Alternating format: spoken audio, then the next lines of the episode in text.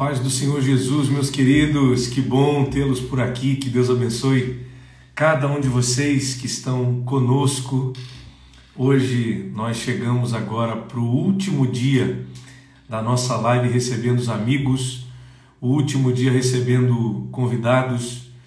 Hoje um cara muito especial vai estar aqui com a gente, que é o nosso amigo pastor Eliseu Rodrigues, esse pregador que inspira tanta gente, que tem sido bênção para a nossa geração, que tem alcançado tantas vidas para Jesus junto da sua esposa. E eu vou recebê-los daqui a pouquinho aqui na nossa live. Deixa eu mandar um abraço para o pessoal que está chegando. A Ana Cristina, como sempre, por aqui também.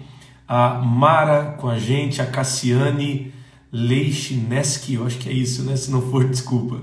Mas é Cassiane o primeiro nome. O Luiz Gustavo por aqui, a Mila, o João, a Maria, o Márcio Gouveia, o Caleb, a, Ana Cláudia, Antônio Rodrigues, a Tami Paranhos. Deus abençoe todos vocês, em nome de Jesus. Vocês que estão chegando por aqui, chega mais, meu povo. Daqui a pouquinho eu já vou receber meu amigo pastor Eliseu Rodrigues para a última live dessa série, recebendo convidados, recebendo amigos. Hoje encerrando a série então com Eliseu Rodrigues. Ontem nós tivemos uma live muito abençoada, um culto, na verdade, um, um devocional, onde nós somos ministrados poderosamente pelo Senhor Jesus através da vida do nosso querido Cleiton Queiroz. Eu amo muito a vida do Cleiton, ontem ele foi instrumento de Deus para nós, tá bom? Deixa eu mandar um super abraço aqui para uns amigos queridos, o meu amigo Emerson Pierdonar e também a Carol, que estão ligados com a gente, estão dizendo: manda um abraço para a sociedade. Meus amigos queridos lá de Cafelândia, um abraço para toda a família Perdonar, que são nossos amigos de muito tempo, né? Com a gente a Tami, a Ana Laura, Fabrício, quem mais? A Karina, Poliana, toda a galera que está chegando por aqui, Deus abençoe vocês. Hoje uma live muito bacana, muito abençoada com esse cara querido demais que é o Eliseu Rodrigues. Vai estar comigo daqui a pouquinho aqui. Meus queridos, deixa eu avisar para vocês. Todas as nossas lives, todas as nossas participações com os amigos estão lá no nosso canal no YouTube. Eu vou anotar aqui para vocês, tá? youtube.com barra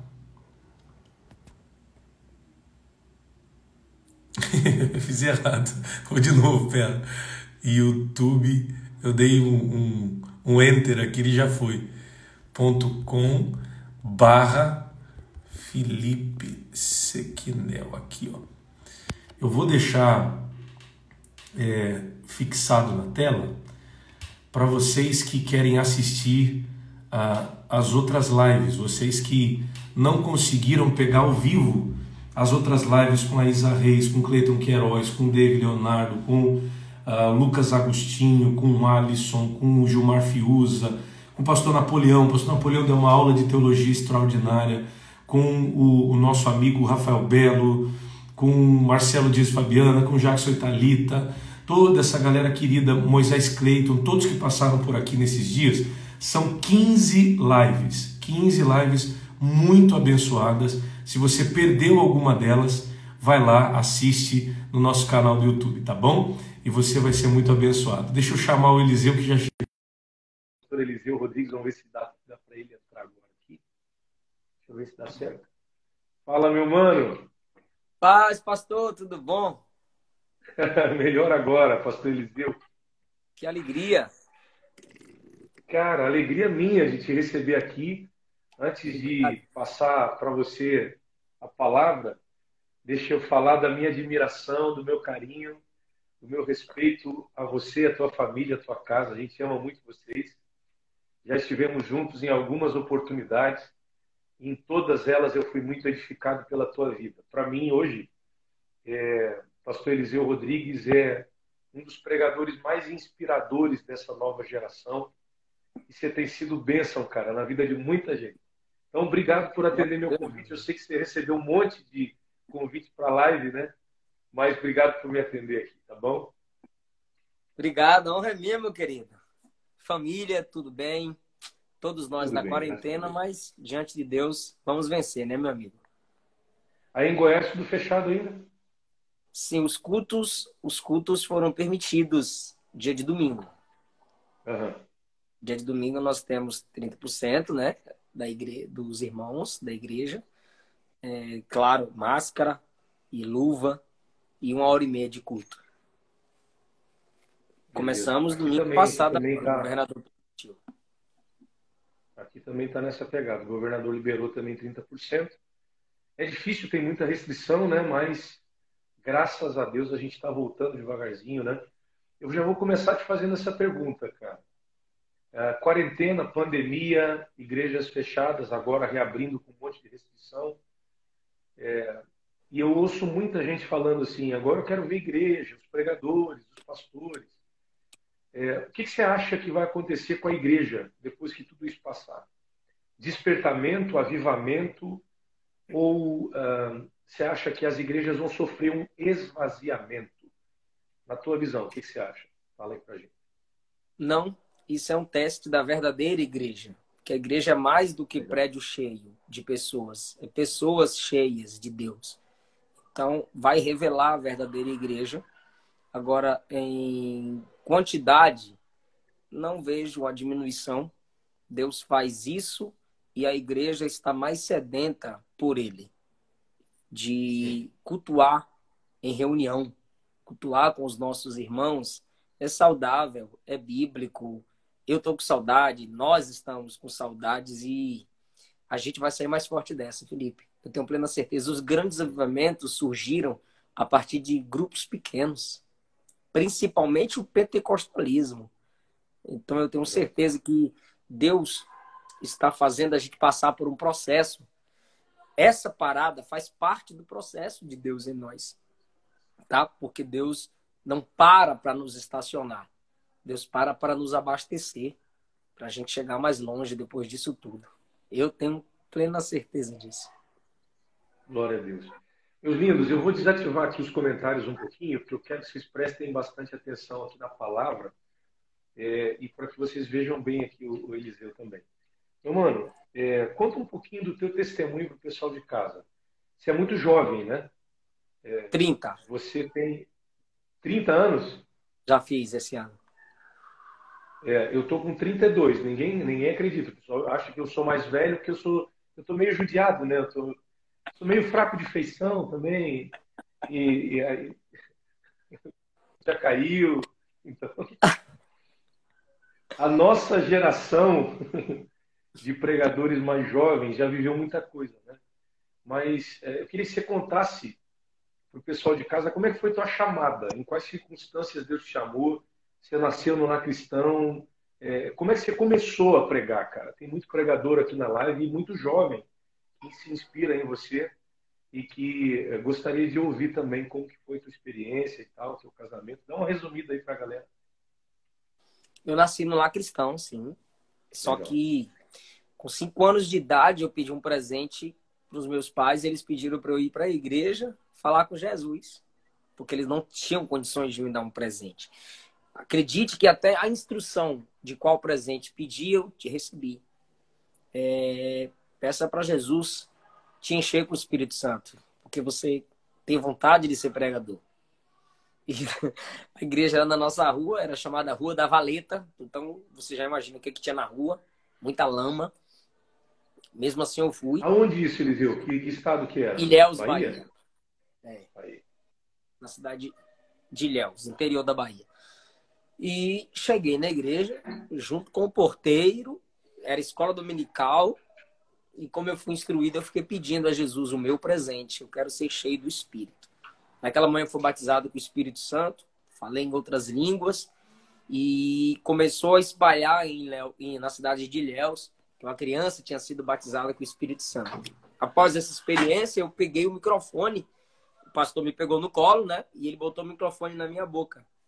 E ali eu comecei a falar os versículos que meu pai havia ensinado. Falei vários versículos de cor. E aí eu comecei então a ser reconhecido em Ilhéus como pregador mirim. Aí a partir dos sete anos eu comecei a cumprir agendas em cultos de crianças E até hoje Deus tem me abençoado no ministério da palavra. Mano, fala para mim, você imaginava que o teu ministério tomaria essa proporção? Eu, eu fiz essa mesma pergunta para alguns amigos que tiveram comigo. Porque uns Deus chamou para Jerusalém, outros para Samaria, outros para os confins da terra. A gente entende que existe proporção de chamada, né? Nem todo mundo Deus chamou para falar às nações.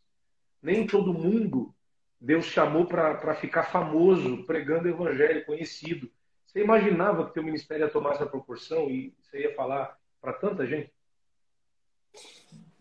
Não tão quanto. Uhum. Eu tinha uma noção de que Deus me levaria a, várias, a várias, vários lugares e várias nações pelas promessas que eu recebia desde a infância. Uhum. Eu as segurei e nunca abri mão delas. E na espera delas, um exemplo, com, eu comecei a estudar teologia com 13, 14 anos.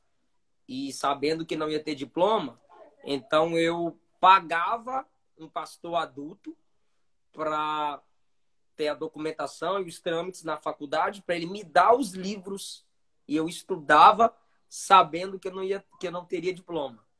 Então eu, eu, sabia que eu ia chegar em algum lugar, que eu ia cumprir agendas, tal, que eu ia ser pastor por causa das promessas, mas eu não tinha noção de que seria é, dessa forma, tanto Brasil, fora do Brasil, milhões de visualizações, livros escritos, tal. Hum, Deus é maravilhoso, além do como a minha esposa canta, além do que sonhei. É tão lindo porque a gente vê o, o, o tempo de preparação, né? Primeiro Deus te faz uma promessa, aí sendo portador dessa promessa, você vai se preparar para que ela se cumpra.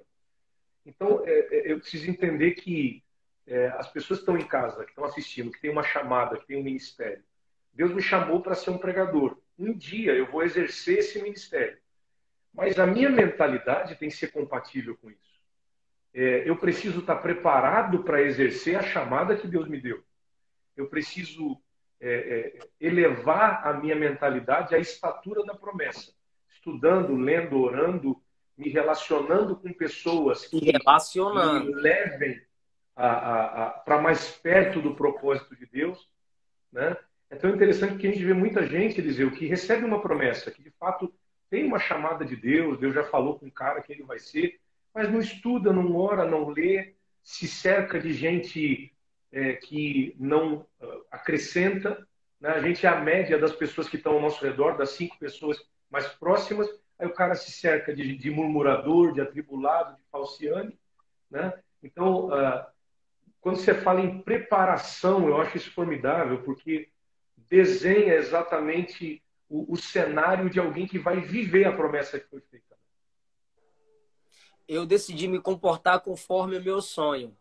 Eu não sei se você viu uma uhum. postagem que eu fiz, eu viajando de ônibus. A primeira vez que eu fui pregar em Brasília, eu tinha uns 10, 11 anos. Eu ia andar uhum. três dias de ônibus voltando para minha cidade em Ilhéus. Então eu só andava de terno, gravata, algumas pessoas riam, achavam bonitinho. Mas quando me perguntavam por que, que você anda assim, eu dizia porque meu sonho é ser pastor. Aí depois eu entendi que eu me comportava conforme o meu sonho. É roupa social e minha Bíblia do lado. Então muita gente não se comporta, amigo, conforme o sonho. Deus enviou o anjo, Juízes 13, e falou para a mãe de Sansão: é, você dará luz a um nazireu. Então, vou te dar a instrução: não beba bebida forte. Ok. A partir dali, ela teve que se comportar conforme a palavra do anjo e a palavra cumpriu. Então, o anjo desceu e fez a promessa. Mas quando a gente chega em 1 Samuel capítulo 1, não é Deus quem vem, nem ordena anjo, nem profeta para prometer um nazireu para Ana. É ela que pede. Então, Exatamente. quando ela pede alguém que ela não vai passar, não vai cortar o cabelo dele, vai ser dedicada ao Senhor, ela não bebeu nenhuma bebida forte. O marido insiste, o sacerdote insiste, mas ela não bebe a bebida forte. Ela orou pedindo um filho, que era o sonho dela. Então ela já se comportava como mãe de Nazireu, ou seja, se comportar conforme o sonho. Jesus veio à terra com um propósito, um sonho morrer e resgatar a humanidade. na cruz. Então, desde o seu nascimento, desde sua infância, adolescência, ele já ia se identificando com madeira, prego, martelo. E o seu maior propósito foi na cruz. Então, nós precisamos nos comportar conforme o nosso sonho. O pregador, tem muitos jovens que te seguem, me seguem, que desejam crescer no ministério. Então, o pregador, ele tem que se comportar como um homem. Ele pode ser feliz sem ser palhaço, sem brincar com o sentimento das meninas. Tem o tempo do trabalho, trabalhe. Quando Deus te chamar para o ministério integral, isso vai se cumprir, porque não são todos que são chamados para o ministério integral. Mas a gente precisa entender isso, amigo, como você falou. Entre a promessa e o cumprimento dela, eu me preparei. Você lembra é, o nome do é pastor da, da do Toque no Altar? Davi Sácia?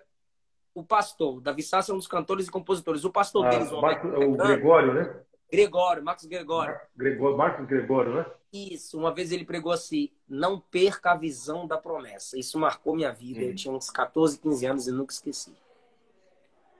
É, é, eu, eu, tenho um testemunho parecido com o teu. Cresci na igreja, passei infância, adolescência, juventude.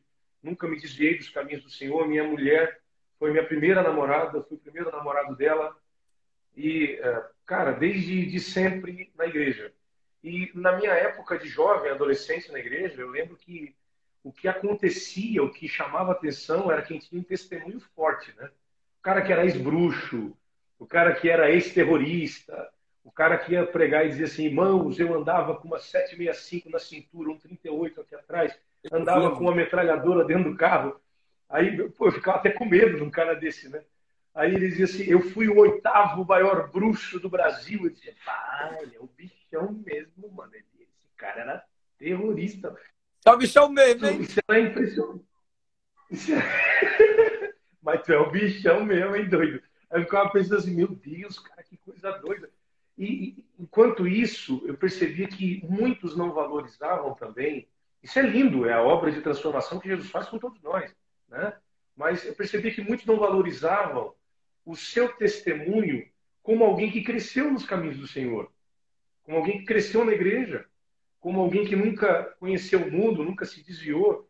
E, e, e é tão lindo quanto alguém que esteve lá fora, que viveu uma vida de pecado e que foi regenerado pela graça, mas alguém que cresceu nos caminhos do Senhor e, e se apaixonou pelo reino de Deus muito cedo. E eu lembro que quando Deus me fez uma promessa de que eu ia ser um pastor, um pregador, enfim, eu lembro que os meus amigos eram sempre mais velhos.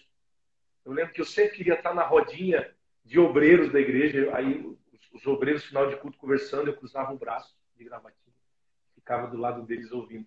Para alguns era engraçado, mas para mim era a minha perspectiva de futuro porque eram entre aqueles homens que eu queria estar. Quem sabe naquele momento eu não tinha nada para falar no meio daquela roda, mas eu queria ouvir para aprender, eu queria estar com eles. Eles representavam a figura que eu queria ser daqui a algum tempo.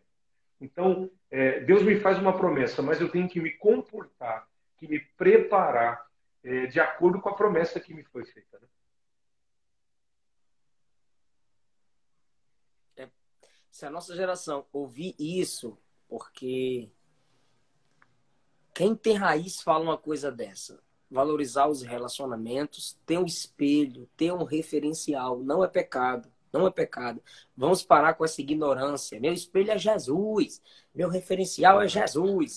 Não, gente. Antes. Gideão disse. Gideão disse: façam como eu fizer. Façam como eu fizer. Pedro disse, e João, olhando para o coxo, olha para nós. Jesus disse para a igreja ser luz do mundo. Paulo disse, me imitem como eu imito Cristo. Então você precisa ter um referencial. Agora, cuidado. A nossa geração é uma geração de referenciais de espelhos quebrados, amigo. Uma geração de espelhos quebrados. Pregadorzinhos, pregadorzinhos, pregando sermõezinhos que geram cristãozinhos. Hoje eu vi um pastor mais velho. É difícil, jovem, adolescente, sentar. Tem, ainda tem, mas é difícil. E a voz da experiência precisa voltar a ser valorizada. Eu gosto de Davi quando ele é chamado de lâmpada. o seu guerreiro chega diante dele quando o gigante vai matá-lo. E o guerreiro diz: Eu não vou deixar você apagar a lâmpada de Israel. Então tem duas fases em Davi: o Davi guerreiro e o Davi lâmpada. Eu sei que nós somos guerreiros, mas tem os nossos pastores, os nossos anciãos, nossos conselheiros, que são lâmpadas que geram luz em nosso caminho. Então, nós, amigo, nós sempre gostamos de estar perto dos referenciais. Eu já cheguei a sair da minha casa para morar com meu pastor. Quando eu morei em Brasília, eu morei com meu pastor, de tão perto que eu queria ficar lendo os livros dele, porque eu não tinha condições de comprar. De tão perto que eu queria ficar do referencial. E hoje eu sou grato a Deus pelos referenciais que eu escolhi. É, Eliseu, hoje a gente vê uma deficiência muito grande no que diz respeito a caráter, a integridade. É, muitos celebram o dom em detrimento do caráter. É, muitos valorizam a habilidade, os números, o desempenho, em detrimento da integridade, da boa fama, é, da, da honestidade, da vida com Deus do indivíduo. Quando a gente olha para Jesus, a gente percebe um Cristo que se prepara há 30 anos para exercer um ministério de três. Então, eh, em números, digamos que seja 90% de preparação e 10% de exercício do ministério. É 90% de oração, 90% de preparação, Secreto. 90% investido em caráter, né? e 10% envolvi, é, investido na pregação de fato, no, no, no, na disseminação do evangelho que Cristo pregou. Hoje, a gente percebe um caminho oposto. Se investe muito. Eu estava conversando com um amigo, que é, é, um amigo comum entre nós aí, esses dias fora da, da, da, da internet, a gente estava conversando no telefone. Então, é uma época onde, onde uma galera compra seguidores pela necessidade de um número expressivo. Porque hoje tem muita gente assim, vamos convidar alguém. Antes vamos ver quantos seguidores ele tem. É uma época onde o terno, a cor da roupa, chama mais atenção do que a mensagem que o cara está pregando. A máscara da cor do paletó? Você viu meu post lá, mano? Você gostou? Eu mandei fazer um combo, um kitzinho daquele lá para você, a máscara e a gravata amarela. Uma... Mentira! numa época em que há uma necessidade tão grande de se investir em mídia, as pessoas precisam aparecer, elas precisam. É, é exatamente o oposto do que Jesus fez. Né? Uh, Jesus investe em caráter, em relacionamento com o Pai, em, em preparação, e apenas três anos de pregação. Fala um pouquinho sobre caráter e sobre ministério, mano. O que está distribuindo o caráter é, de muita gente nessa geração fast food, rápida, para tudo, amigo, é o amor pelos números, sim, como você acabou de falar. A contagem. É, desempenho. Né? Chegou, é, o desempenho, né? Nabucodonosor chegou, olhou para o seu reino e disse: Essa é a Babilônia que eu construí. E a partir dali, ele ficou como, como um endemoniado. Começou a se entortar, virou bicho, irmão. E foi pro mato. Foi pro mato. Do trono pro pasto. Demônios. Foi pro pasto. Do trono pro pasto. Porque os demônios trabalham com essa metodologia do engano por números. Exemplo. Quando Jesus chegou em Gadara, Jesus viu uma alma, um ser. E Jesus perguntou: Qual é o seu nome? A resposta foi: Legião, porque somos muitos. Muitos. Então, a pergunta é por identidade, mas a resposta vem em quantidade. Uau. Então, qual o perfil desse pregador? Qual o perfil desse cantor? Ele tem 500 mil seguidores. Ele tem um milhão. Por isso o cara compra. Isso é falta de caráter. Porque ele não está sendo seguido por uma história. ele está obrigando os números ao, ao apoiarem. Então, Paulo, Atos 9, 20 e 22, no versículo 20, Paulo prega. Mas no versículo 22 diz que Paulo provava que Jesus era o Cristo. Dali a uma perseguição e ele vai passar três anos no deserto da Arábia, Gálatas capítulo 1, para receber de Deus a revelação. E a solidão, Felipe, trata o caráter ou revela caráter. É verdade. Amigo, você está vendo a quantidade de lives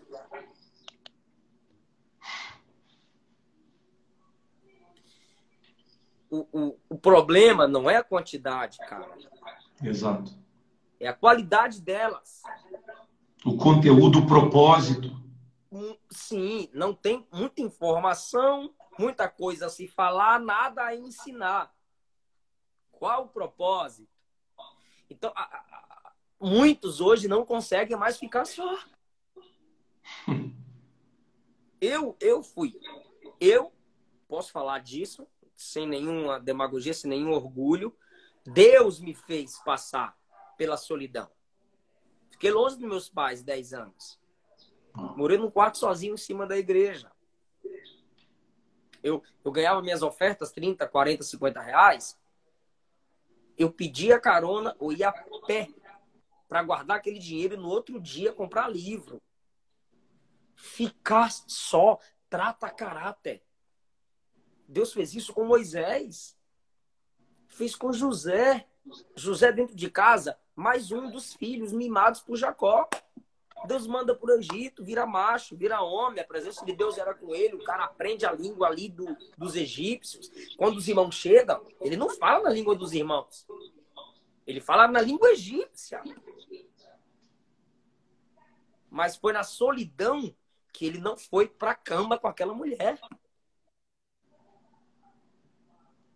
Foi na solidão. E nesse período todo em que ele está passando por, essa, por essas adversidades, por essas provações, ele está crescendo, ele está evoluindo, ele está desenvolvendo, crescendo, ele está aprendendo coisas tá novas. Formado.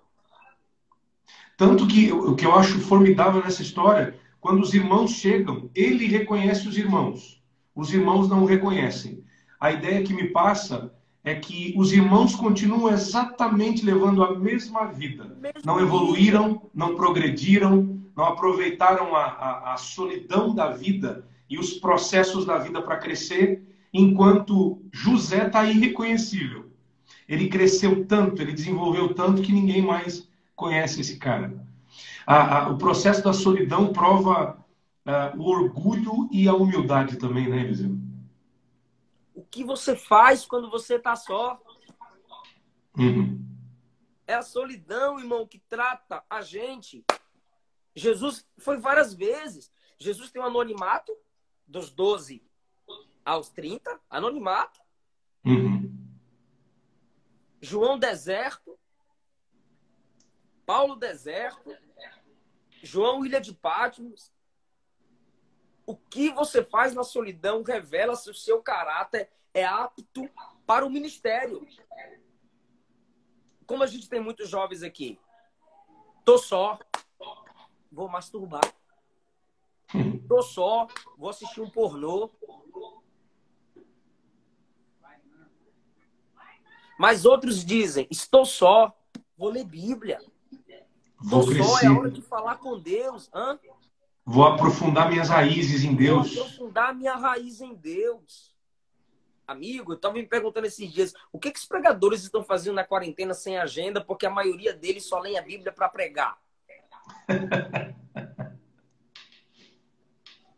Será que o cara vai sair da quarentena com as mesmas mensagens, Felipe? Eita! Meu amigo, você sabe que esse tempo vai revelar quem é quem.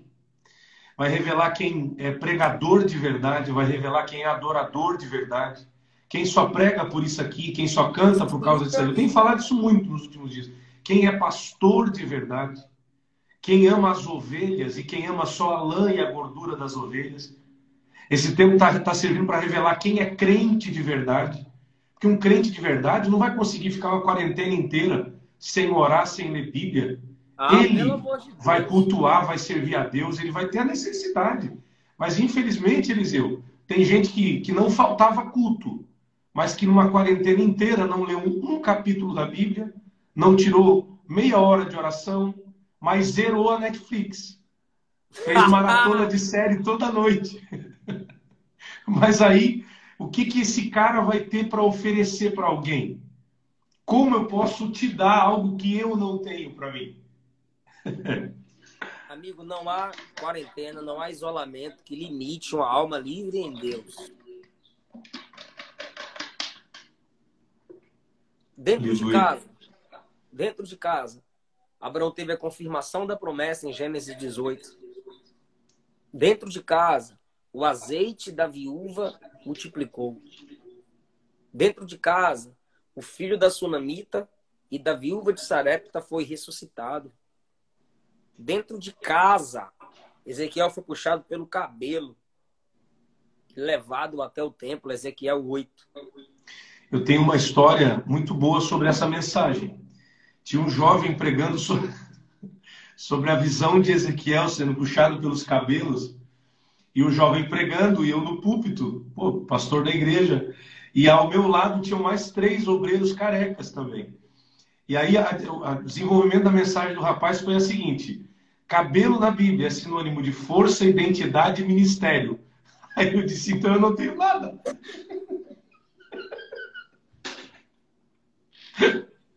E aí do meu lado tinha outro pastor careca também, cara teólogo, muito, muito profundo na palavra. Ele olhou para mim e disse assim: Nunca li isso em nenhum livro. Ficou bravo com o rapaz. Teólogo, negócio de teólogo, só se tiver nos livros. Ele nem até esquece da Bíblia. Mexeu na, na, na carequice do cara, o cara. Dentro de casa, Deus vai revelar muita coisa, Eliseu. Dentro de casa, Deus vai provar muita coisa. Agora, o que me preocupa, sabe o que, que é? Não tem como ser profundo em Deus sendo raso nas Escrituras, né? Não tem como conhecer Deus em profundidade sendo raso na palavra. É, uma geração que não lê Bíblia, cara, Satanás conseguiu enganar a terça parte dos anjos do céu. Imagina o que ele não faz com uma geração que não lê a palavra. é a geração do louva. Eu sou adorador, eu sou louvador, eu sou adorador. Mas louvar é elogiar. E elogiar é. quem não se conhece te torna um hipócrita. Uau. Como louvar Deus sem conhecer Deus? E como cumprir o ministério para Ele sem saber como Ele quer que seja feito? Porque o próprio Jesus disse: eu só faço aquilo que eu vejo meu pai fazer. Então, se a gente não saber como é que faz, como é que a gente vai fazer, irmão? Tem um manual, amigo. Então, se eu sou um pregador que só leio a Bíblia para pregar, eu sou um guerreiro que vê a Bíblia como espada, Efésios 6. Mas agora que eu estou sem agenda, agora que eu estou sem agenda, eu tenho que ser um faminto que olha a Bíblia como pão. Mateus 4, Salmo 119. E se eu não comer desse pão, Felipe, quando a quarentena passar, mesmo que eu seja um guerreiro que tome posse da espada, serei um guerreiro com arma forte, porém com mãos fracas. É isso aí. Perfeito. Fora da palavra, irmão. Fora da presença. Deus e a palavra não se separam. Repete essa aí. Não tem como se aprofundar em Deus, ser profundo em Deus, não dá para ser profundo em Deus sendo raso nas Escrituras. Não dá para dizer que conhece a Deus de verdade. Ah, eu tenho relacionamento. Hoje, hoje a gente está vendo muito uma época de. Ah, eu sou profeta. Ah, eu, eu sou labareda. Ah, eu sou do manto. Ah, eu sou canela de fogo, língua de maçarico, dente de brasa viva, garganta de vulcão, matador de demônio, estilingue do céu, metralhadora de Jeová. Opa, me empolguei aqui, desculpa aí. né? Então, só que não adianta eu me cercar desse tipo de coisa se o meu relacionamento em Deus, se o meu relacionamento com a palavra de Deus é débil. Eliseu, eu aprendi uma coisa nesses anos de ministério, cara. eu só posso ser no púlpito diante das pessoas o reflexo de quem eu sou a sós com Deus. Se o Caráter. meu relacionamento pessoal com Deus é fraco, meu púlpito também vai ser uma expressão disso.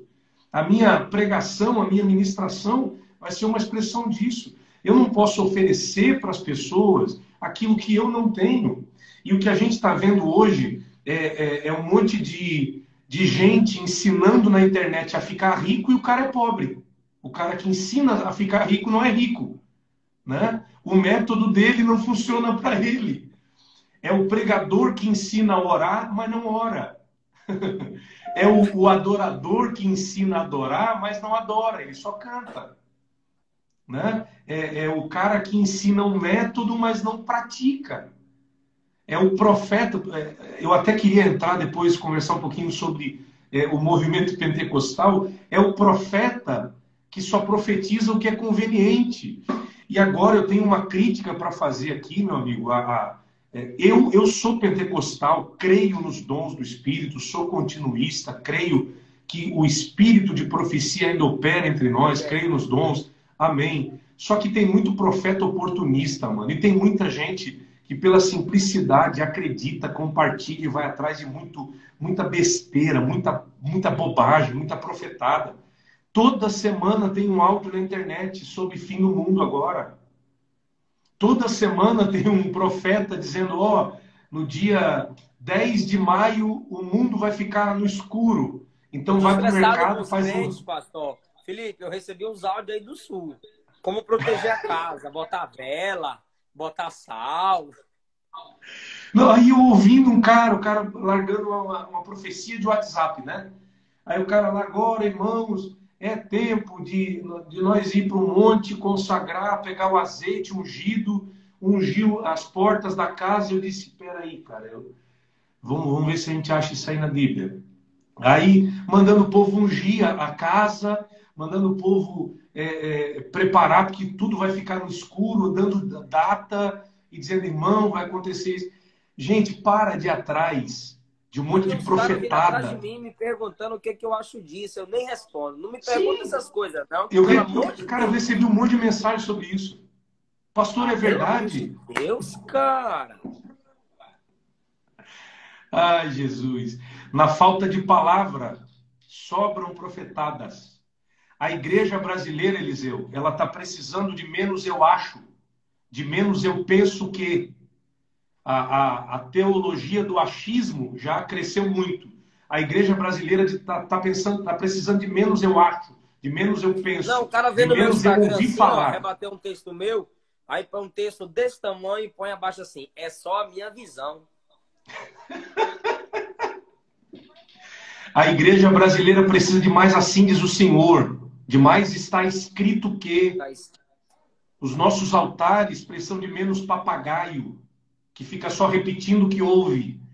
Os nossos altares precisam de ministros do Evangelho. Os nossos altares precisam de menos é, autoajuda e de mais ajuda do alto, né? Hoje em dia a gente está vendo aí, é, parece que hoje ser pastor é pouco. Aí tem bispo, apóstolo, arcanjo, que é bem ungido, quarta pessoa da trindade, semideus, Jeová Júnior, né? Então, hoje em dia tem, tem o profeta, tem o labareda, tem o Mano, a gente precisa de palavra, de palavra de Deus. E quando a gente viver um avivamento bíblico de retorno às nossas origens, de retorno à palavra, aí Deus vai levantar uma voz profética na boca de gente que ora, na boca de gente que tem intimidade com Deus, não essas pataquadas, como diz um colega nosso por aí. Né? Tem que ser como os pastores do Sul são.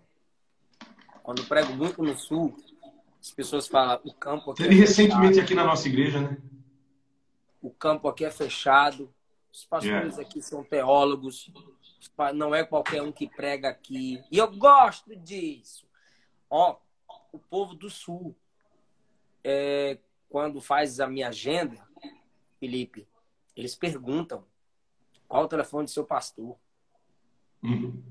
Aí pergunto pro meu pastor se eu congrego, eu trato minha esposa bem. Poxa, mas eu gosto disso, irmão.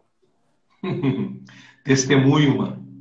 Tem que ser, cara. O que, que é. seu pastor fala de você? Tem uns caras que nem pastor tem. Quem é seu pastor? Quem me receber. Hum. Aí o cara pega o microfone e fala de agenda. Ontem eu tava na França, hoje eu tô aqui no Brasil, amanhã eu tô nos Estados Unidos. O irmão tem uma nave espacial. Quem fica falando de onde veio, pra onde vai é Satanás, irmão. Já agenda de pregador não enche barriga de ovelha. Boa! Meus irmãos, este que está diante de vós é doutor em divindades. Olha, um anel maior que a cabeça. É. É verdade. Ai, Jesus amado. Isso não muda nada, né? Como é, o, não, a, o púlpito da igreja, o altar, é um altar, não é um palco. É lugar de sacrifício. É um altar, não é um palanque político. É um altar, não é um, um lugar de exposição de, de talentos. e Então, pra, o, o altar exige santidade, né? O altar exige integridade. Uma vida com Deus exige santidade e integridade. Né? É uma loucura por fama. Nem tudo que tem fama tem conteúdo. É. Eu estava ouvindo o pastor é, Gilmar Santos esses dias. Tava uma live, uma live fraquinha do pastor Gilmar Santos e o pastor Napoleão. Tava uma conversa, né, de pregadores iniciantes. Aí o pastor Gilmar Santos falou assim: o pastor Gilmar e o pastor Napoleão falaram assim: é, não é porque está dando certo que está certo.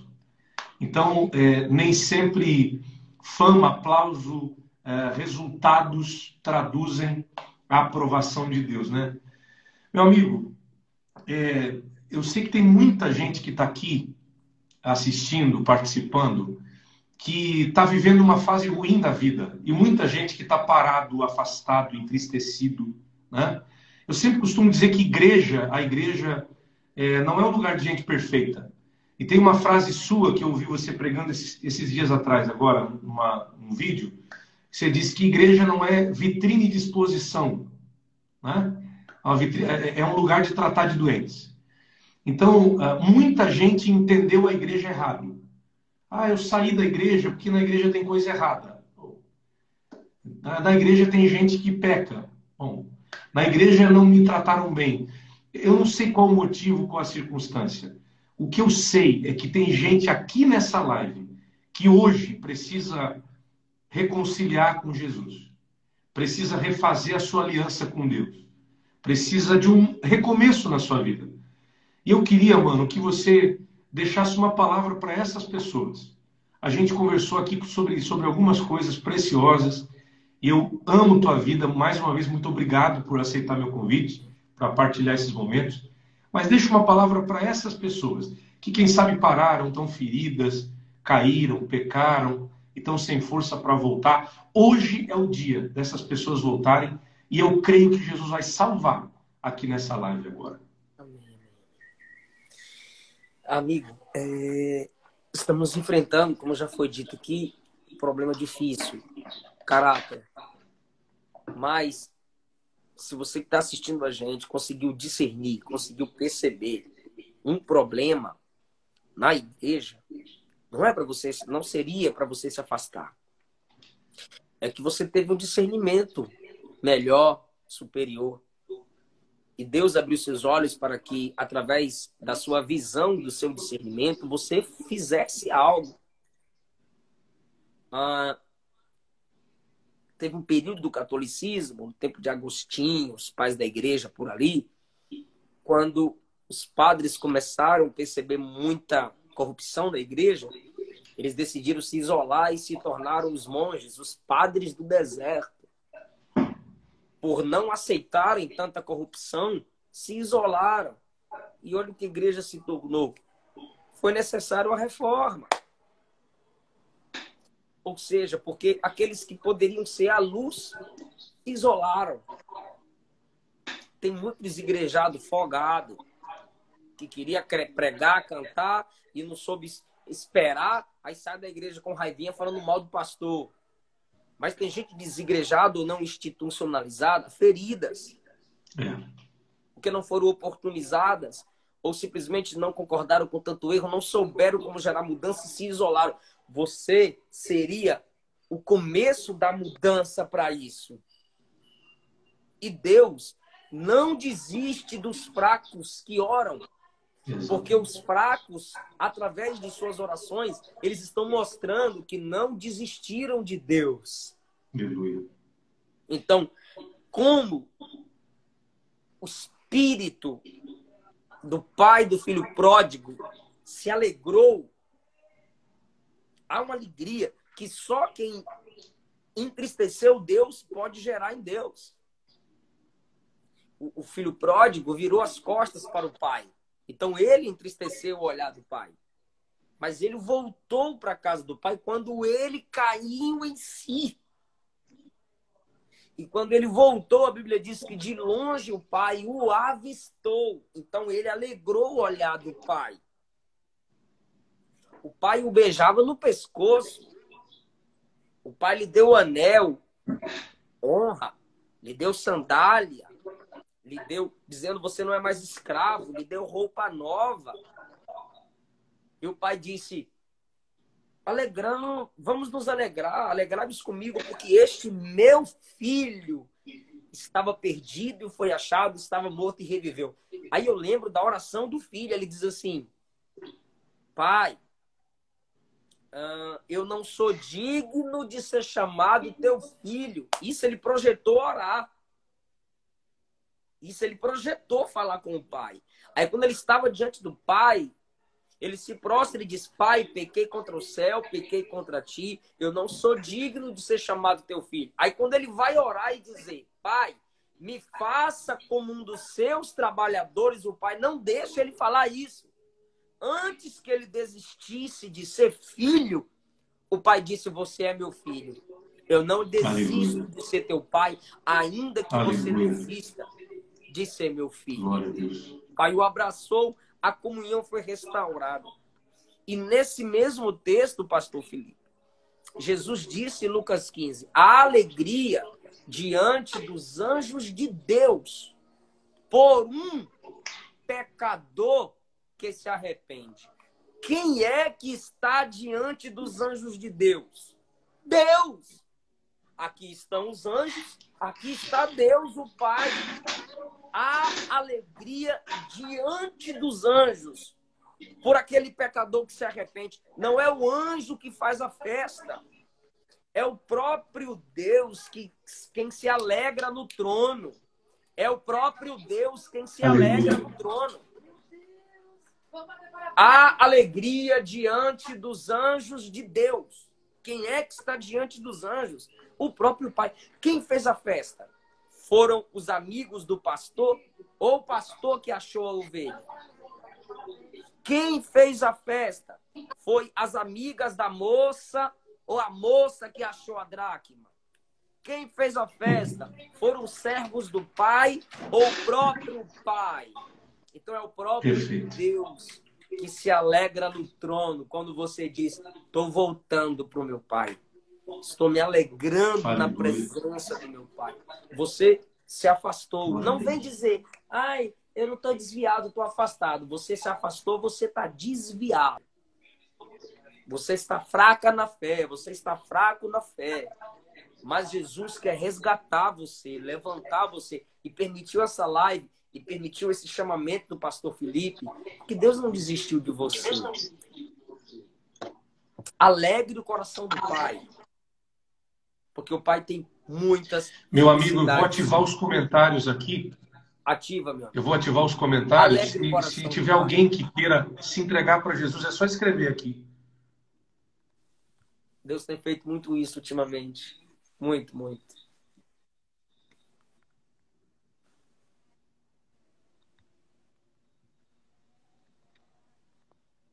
Prega aí, mano. Deixa Deus te usar para essas pessoas. Tem gente Aleluia. recebendo a palavra aqui, ó. Aleluia. O retorno de um filho à casa do pai, o retorno de uma ovelha ao seu rebanho, é o que gera alegria no coração do pai. Os anjos, simplesmente, Felipe, fazem parte da alegria do pai. Simplesmente fazem parte da alegria do pai. Mas é o pai que vibra. É o pai que se alegra, posso usar essa expressão, é o pai que se levanta e diz: Eu te abraço, filho. A igreja é os braços através do qual Deus te abraça. A igreja. Eliseu, é, Eliseu, o Alexandre está voltando para Jesus, Jesus aqui, ó. Aleluia, já tem gente para Jesus. O Alexandre, seja bem-vindo. É interessante que Jesus trabalha, Jesus trabalha nessas três parábolas. Jesus, Duas vidas já, aleluia. Glória a Deus. É tão lindo que Jesus trabalha em Lucas 15 sobre animais, depois sobre coisas, depois sobre pessoas. Ele trabalha quantidade e qualidade. Primeiro ele trabalha 100 ovelhas, uma se perde, uma perda de 1%. Depois ele trabalha 10 dracmas, uma se perde, uma perda de 10. E depois dois filhos, um se perde, um perde a parte da herança e vai embora. Mais uma vida. 50%. Então Jesus vai trabalhar a quantidade e a qualidade. Ele começa com animais, depois ele fala de joias, depois ele fala de filhos. Ele fala de 1% de perda, 10% e depois 50%. Só que quando a gente entende a, a, a proposta da parábola do pródigo, a gente vai ver, Eliseu, que o filho que ficou em casa está tão perdido quanto o irmão que saiu. Porque ele não entende que a presença do pai é a maior bênção que ele tem. Ele não entende que tudo que é do pai é dele. E na cabeça dele o irmão continua morto. Ele não chama mais de irmão. Vem este daí e o senhor faz uma festa para ele. E aí o pai dá uma lição extraordinária no mais velho, dizendo: ele estava morto e reviveu, estava perdido e foi achado. Você, tudo que eu tenho é teu. Como quem diz, você está reclamando, achando ruim, porque eu estava falando, não sei com, com, qual dos amigos aqui, sete vidas para Jesus já. Não sei com qual dos amigos que eu recebi aqui nas lives, que eh, quem sabe ele está achando ruim, porque a festa está sendo paga com a parte da herança dele, né? Porque a herança do mais novo ele já gastou tudo. então a festa está sendo patrocinada com a parte dele. O anel, a sandália, a roupa que o irmão mais novo ganha, é tudo herança dele. Aí o pai diz: Tudo que eu tenho é teu. Como quem diz: Você está bravo por causa de um anel? A coleção de joias da família, os Rolex do pai, é tudo teu. Você está bravo com a sandália nova que o pai deu para ele? A sapataria da família é tua, rapaz. Você está bravo com, com o terno, com a roupa que eu dei para teu irmão? Todas as roupas, o closet do teu pai é tudo teu, rapaz. E eu estou sempre contigo, tu estás sempre comigo. Dez almas já para Jesus. Então a ideia é: maior do que a herança que o pai pode dar é a presença do pai muito mais precioso do que o que o pai pode oferecer é o simples fato de estar na presença do pai. Então você que está parado, afastado, você que, que desviou, você que perdeu as forças, caiu, pecou, não sei o que, que houve contigo. Se você é um pródigo ou se você é alguém que está perdido dentro de casa, volta hoje para Jesus. Já tem dez vidas para Jesus aqui, Eliseu. Pastor, nessa quarentena Deus está alcançando as pessoas na casa delas. É verdade. A igreja primitiva começou assim, cultos no lar, cultos na casa. Deus está entrando na sua casa agora através da sua vida. Aleluia. Romanos capítulo 10 diz: crendo com o coração e confessando com a boca. O José diz que quer se reconciliar. Crendo com o coração e confessando com a boca, serás salvo. Aleluia. Na sua primeira epístola, João escreveu: Quem nega o filho não tem o pai, mas quem confessa o filho, esse tem o pai. É verdade, desse jeito. Jesus disse que quem negá-lo diante dos homens, ele vai negá-lo também, mas quem confessá-lo, ele vai confessar o seu nome. E quem confessar o nome do Senhor, a Bíblia diz que terá o nome escrito no livro da vida. Então, onde você estiver, Diga aí agora, Senhor Jesus, eu te confesso como meu único Senhor e suficiente Salvador. É isso Confesse, mesmo. Jesus, Glória a Deus. Você estiver. Que maravilha. Mano, já mais três pessoas vieram para Jesus aqui, ó. Mais Glória três. A Chegamos a 13. Aleluia. Glória. Aleluia. Glória. Que lindo, cara. Que lindo. Eliseu, obrigado por me ajudar a alcançar essas vidas, cara. Obrigado, Amém, obrigado. Você é do céu, cara. Confessar é confirmar, então confirme o que Cristo é. Tem gente que diz eu creio, mas a Bíblia ensina um passo a mais: creia e confesse. Confirme. Exatamente. Quando você crê, ele é o Salvador, mas quando você confessa, ele se torna o seu Senhor e o seu Salvador. É igual o perdão, né? Muita gente quer o perdão de Deus, mas o perdão de Deus eu costumo dizer que está sempre no terceiro degrau. Antes disso, tem dois passos meus: confessar, abandonar e aí sim alcançar misericórdia. Aí sim alcançar o perdão. Né? Então, para ser salvo, a Bíblia diz que aquele que confessa com a boca e crê no seu coração será salvo. E há uma promessa de Deus, eu acho sempre muito lindo, sempre falo isso nas mensagens crê no Senhor Jesus Cristo e serás salvo tu e a tua casa. O que é mais lindo, Eliseu, acho que já chegamos a 15 vidas para Jesus. O que é mais lindo é que a salvação não é só para você que está assistindo aqui, é para tua família também, é para os teus filhos também, é para tua casa também. Então não desista de orar pela tua família, não desista de pregar para quem está ao teu redor. 17 vidas para Jesus. Glória a Deus. Aleluia. Meu mano, meu querido, ora por esse povo, cara. A gente tem mais três minutos, quatro minutinhos no máximo de live. Ora por esse povo. Tem pelo menos 17 pessoas aqui se entregando a Jesus. O Mateus disse que também quer se reconciliar com Jesus. Eu vou orar uma oração para vocês repetirem a oração que eu fizer.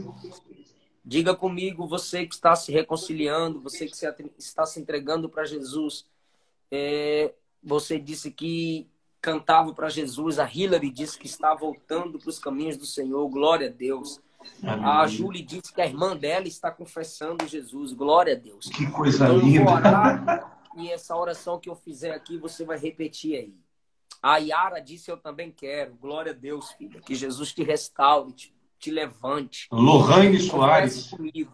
Senhor Jesus, eu te recebo como meu único Senhor como meu suficiente Salvador. Eu me afastei do Senhor, o mundo me iludiu, mas eu confesso-te, tu és a minha única alegria, minha única salvação e a única satisfação da minha alma. Recebe-me como teu filho, como tua filha. Escreve o meu nome no seu livro. Me recebe como parte da sua família, Jesus que é a sua igreja. Pai, nós oramos por cada uma dessas pessoas. O Senhor é Deus salvador, Sim. restaurador, transformador, perdoador. Liberta, Jesus, a Joana, que está aí, a Nancy, que está aí dizendo que volta para ti, e muitas outras pessoas que nós já perdemos a conta. Restaura os sonhos dessa pessoa, restaura o ministério dela. Deus, que essa pessoa compreenda e entenda que na igreja tem falhas, até porque ela tem falhas, mas é através da vida dela que o Senhor vai colocar em ordem o que está fora de ordem. Que o Senhor vai restaurar o que precisa ser restaurado pela autoridade que há no nome de Jesus. Receba mudança para a sua vida, perdão, restauração, poder do Espírito Santo que te levanta desse desânimo, dessa fraqueza, dessa vida de auto-engano, em nome de Jesus. Mais alguém está escrevendo aí, aceito, Ângelo Oliveira. Aceite, Aleluia. aceite Cristo como único Senhor da sua vida e Salvador. Não é você que está achando Jesus. É Jesus que está achando você, que libertou você, que é encontrou é você. Você não é mais uma vida perdida. Você foi salvo por Cristo Jesus. Glória a Deus. Eliseu, olha, nós, nós já chegamos, eu acho que quase a 30 vidas já. São quase Glória 30 pessoas confessando Jesus aqui. Faltam 45 Glória. segundos para encerrar a live, a transmissão. Eu quero agradecer demais você. Amo você, tua casa, tua família, teu ministério. Que Deus continue te honrando, te prosperando, ampliando o alcance da tua chamada, meu mano. Obrigado por aceitar o convite. E todo mundo que assistiu aqui, Deus abençoe vocês. Esse aqui é o nosso propósito. Vidas, almas para Jesus. Obrigado, Eliseu. Obrigado, amigo. Deus abençoe todos vocês, queridos. Obrigado, um abraço.